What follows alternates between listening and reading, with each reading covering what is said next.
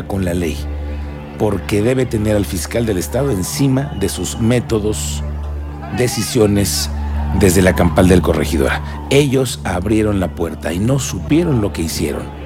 No estaban preparados. Es que no puede ser. Expusieron a familias, a niños, niñas que van a ver el que van a ver el fútbol. No a romperse la madre en el estadio.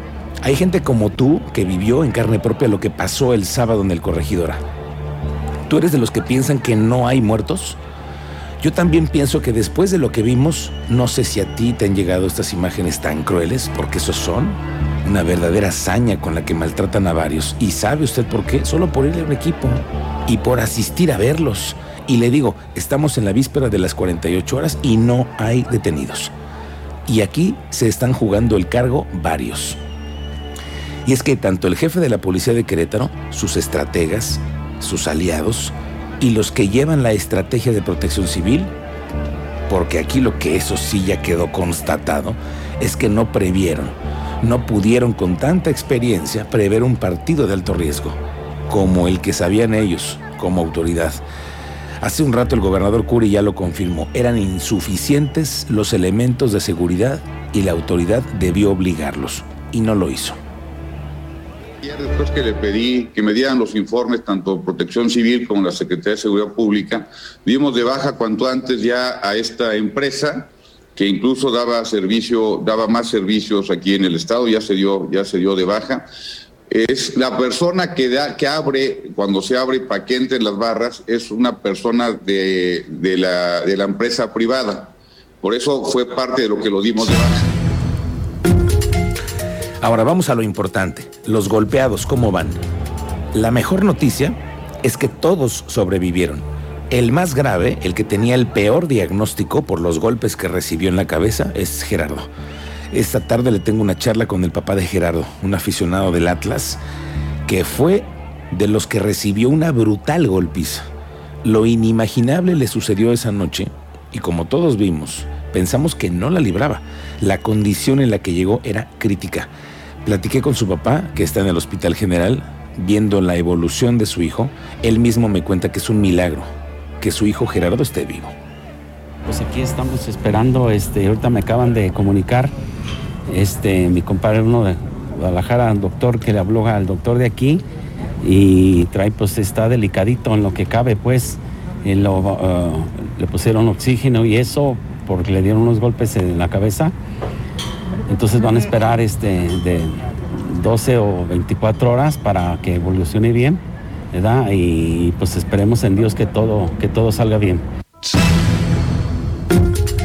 Teniente Mérida, ¿qué sabemos hasta hoy, hasta esta hora? Tú estuviste allí, tú has estado cubriendo desde el inicio de la Gresca, las horas más críticas, el suceso en vivo, vimos tu cobertura. Teniente Mérida, muy buenas tardes. Muy buenas tardes, Miguel Ángel. Buenas tardes a nuestro auditorio para pues darles un poco de pormenores de los lesionados, como lo está refiriendo, y respecto a los pacientes con lesiones provocadas en los hechos del sábado en el estadio Corregidora, el Instituto Mexicano del Seguro Social informó que de los cinco pacientes hospitalizados, tres ya fueron dados de alta el pasado domingo. Un cuarto derechohabiente fue sometido a una cirugía de muñeca y al presentar esto una buena evolución también ya recibió su alta. El último, quien presentó una lesión mayor, fue derivado al servicio de oftalmología del Centro Médico Nacional Siglo XXI en la Ciudad de México, donde recibió atención de especialistas. Hasta aquí va el saldo de los dados de alta en el Instituto Mexicano del Seguro Social y pues tendremos mayores detalles en breve ahí con ustedes a través de Expreso Radio. Gracias, teniente. Estamos contigo de regreso para ampliar esta información. Hablaremos en un momento más con especialistas de la cancha, los que estuvieron en la cancha, cubriendo, periodistas que también se la rifaron, porque no es fácil la chamba. Cuando hay una situación de esta naturaleza, hay mucha tensión y la violencia genera violencia. Y los periodistas también la padecimos en el estadio, ¿eh? Lo vamos a platicar más adelante. Bueno, van sobre la empresa que incumplió en las normas y que además tenía otros cinco eventos más contratados y se les acabó la fiesta porque hicieron muy mal su trabajo, pero muy mal. se ahorraron una lana contratando personal por 300 pesos. La empresa, sus dueños, los administradores, los jefes pueden ser acusados de muchas omisiones y varios de ellos pueden acabar presos. Se lo adelanto, igual que la bola de funcionarios que podrían hacer ya las maletas, porque se van a ir después de esto. Se lo digo porque de muy buena fuente sé que esta fue la última que les pasaron al equipo de protección civil. No es la primera vez que fallan, no es la primera vez que los cachan en la desatención de situaciones de alto riesgo. Lo vamos a platicar. ¿Quiénes eran los responsables del manejo del personal de seguridad? Porque por 300 pesos la jornada, pues no esperábamos tampoco unos verdaderos guardias. Vamos, además, ¿quién se va a arriesgar a meter las manos después de lo que vimos? Guardias de seguridad, eso sí no había. Pero ¿qué tal vendedores de cervezas? En eso sí la directiva los dueños, los que hacen el negocio del fútbol en Querétaro, los que venden la cerveza, eso sí, en eso no se escatimó. Me refiero que hay muchos responsables por haber escatimado en seguridad. No invirtieron, prefirieron vender más cervezas que llevar verdaderos especialistas en seguridad. En evitar el paso de drogas, en evitar el paso de armas. En eso no escatimaron los dueños del negocio del fútbol. Las personas que sean detenidas por los actos de violencia que se registraron el sábado pasado en el Corregidora podrían alcanzar una pena de hasta 10 años de prisión.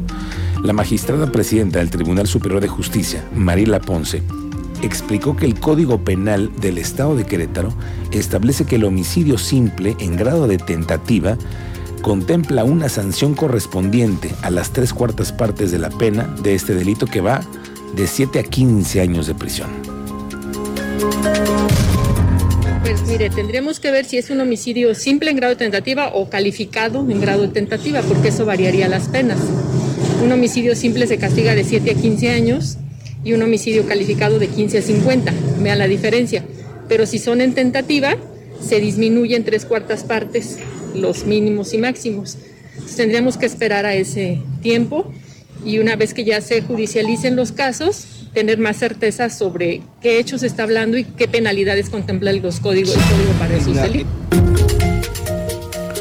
Vamos a ir hablando durante el programa de lo ocurrido, hasta dónde van las cosas en este momento. Lo que sí le informo, no hay detenidos, todavía no hay reportes de la Fiscalía ni de la Secretaría de Seguridad Ciudadana. Estamos todos, todos a la espera de los resultados. Vamos contigo, Andrea Martínez. ¿Han tenido que modificarse las cosas en el tema de la vacunación en el estadio? Cuéntanos. Muy buenas tardes, bienvenida. ¿Qué tal, Miguel Ángel? Muy buenas tardes y a todos los radioescuchas. Así es, la Secretaría del Bienestar en Querétaro suspendió la jornada de vacunación contra COVID-19 que se planeaba realizar durante esta semana en el estadio Corregidora. Esto luego, bueno, pues de estos hechos de violencia que se presentaron el sábado pasado por la tarde en este partido de Querétaro contra el Atlas. Y bueno, a través de sus redes sociales, la dependencia federal informó a la población de 30 a 39 años de edad residentes de los municipios de Corregidora y Vinilpan convocada a participar en la aplicación de su refuerzo anti-COVID en el Estadio Corregidora, que fue suspendida la jornada que se contemplaba realizar del 7 al 10 de marzo en este inmueble. Y bueno, por ello reportó que en el caso de Winilpan, este grupo de la población será convocado para que acuda a la unidad deportiva de su municipio a partir de este jueves 10 de marzo, por lo que pidió a esperar la convocatoria que se publicará a la brevedad. En el caso de los habitantes del municipio de Corregidora, le solicitó su paciencia también ya que se realizan los ajustes necesarios en el calendario para emitir la convocatoria correspondiente. Y bueno, hasta el momento la Secretaría del Bienestar en Querétaro nos comentaba que aún, bueno, pues desconocen cuándo podrán hacer uso nuevamente del estadio corregidora. Esta es la información, Miguel Ángel. Gracias, Andrea. Estamos pendientes.